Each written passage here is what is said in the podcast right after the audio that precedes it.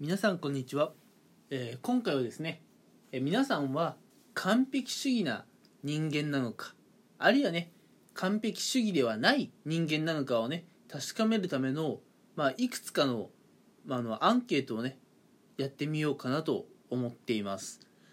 あのこの質問でいくつ当てはまったらっていうのはあまり具体的にはないんですがうん。まあ当てはまるものがね多ければ多いほどまあ私は完璧主義な人間なんだということをね分かってもらえればいいかなと思います。うん。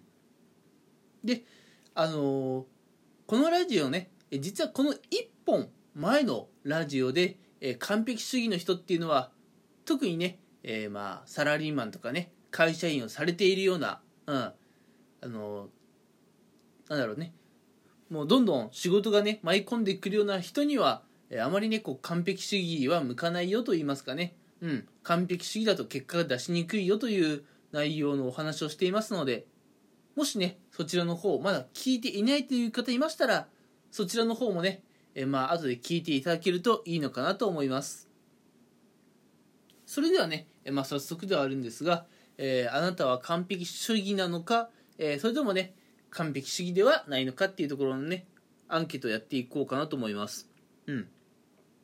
まあ9個か10個ぐらいの質問があるんですけれどもうん。あのーどんどん私の方で、えー聞いていきますので皆さんは頭の中で回答していただければいいかなと思います。それではいきます。うん。まず皆さんはえーまあお仕事とかでねうん。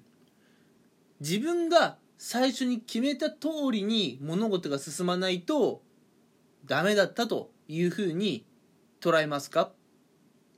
まずこれが1点目。うん。2点目。仕事の結果っていうのはうまくいったかうまくいかなかったかこの2点で考えている。うん。3点目。うん。まあ細かい、えーようなねミス細かいミスでも。うん。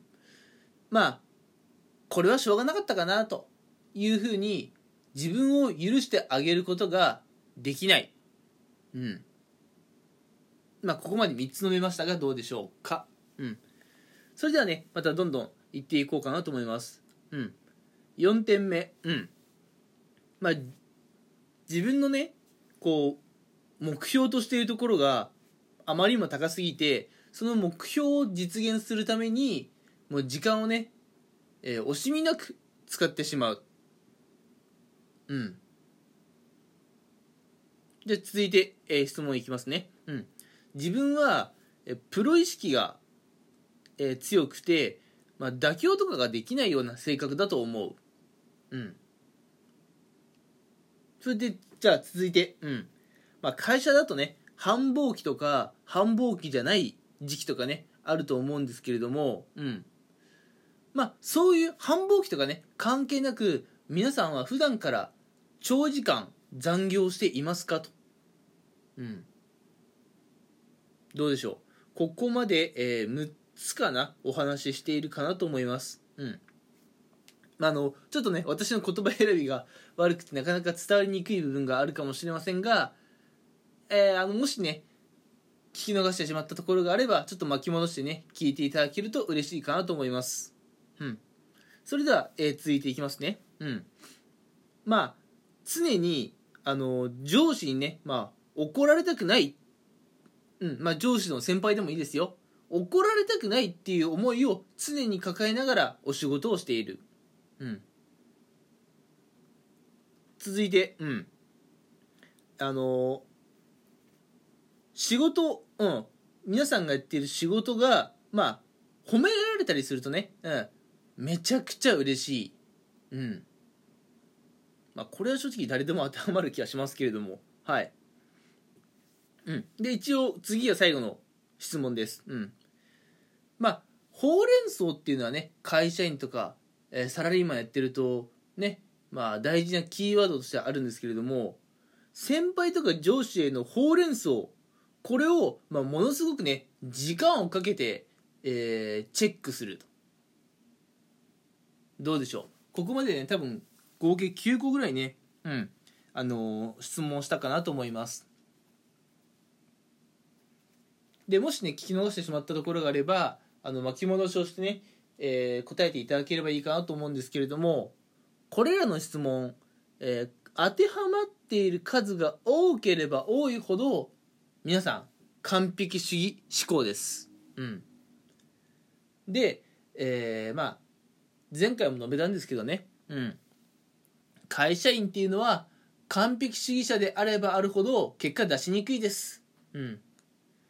大体ね、会社員っていうのは一番最初にね、立てた計画通りにこと進められないんですよ。うん。それはその人の能力が問題あるとかっていうことではなくて、会社っていうのはどんどんね、まあ、新しい仕事が舞い込んできたり、どんどんね、予期せぬトラブルとか発生するようなもんだからです。うん。会社員っていうのはこういったところに臨機応変に対応しなければいけないので一番最初想定した計画から、まあ、あの途中ね外れてしまうっていうのはよくあることなんですよ。うん、なのにねあの当初立てた計画を無理やり進めようとするこういう完璧主義の方っていうのは、うん、あの予期せぬトラブルとかね、うん、発生する会社でのお仕事でねなかなか結果が出しにくいんですよ。ということで、えー今回の質問でね数がね多く当てはまった方はちょっとね、えーまあ結果を出すために脱、うん、完全、うん、脱、うん、脱完璧主義といったところをね少しまあ目指していかなければいけないかなと思います。うんじゃあね、まあ、どうやったらねこの脱完璧主義者ができるのかなっていうところは、まあ、確かに悩ましいところではあるんですけれどね、うん、まあ一つずつ、えーそれを次回以降解説していこうかなと思います。うん、あのーやっぱりね皆さんの意識を変えるだけでやっぱ脱完璧主義者っていうのはねできると思うんです。うん、いやっていうかできます。ただまあこれまで完璧主義だった方にはやっぱねちょっとこう最初は難しいところはあると思うんですけれどもまあ日々の積み重ねですよね。はい。ということでね、えーまず皆さん、今回の、えー完璧主義アンケートどうだったでしょうか？うん。まあ、当てはまっている数が多かった方はね、えー次回以降も、もしよければ、えー私のラジオを聞いていただいて、脱完璧主義に向けて、えー日々ね、取り組んでいってもらえればと思います。はい。えーそれではね、今回のラジオ、この辺で終わりたいと思います。最後まで聞いてくれてありがとうございました。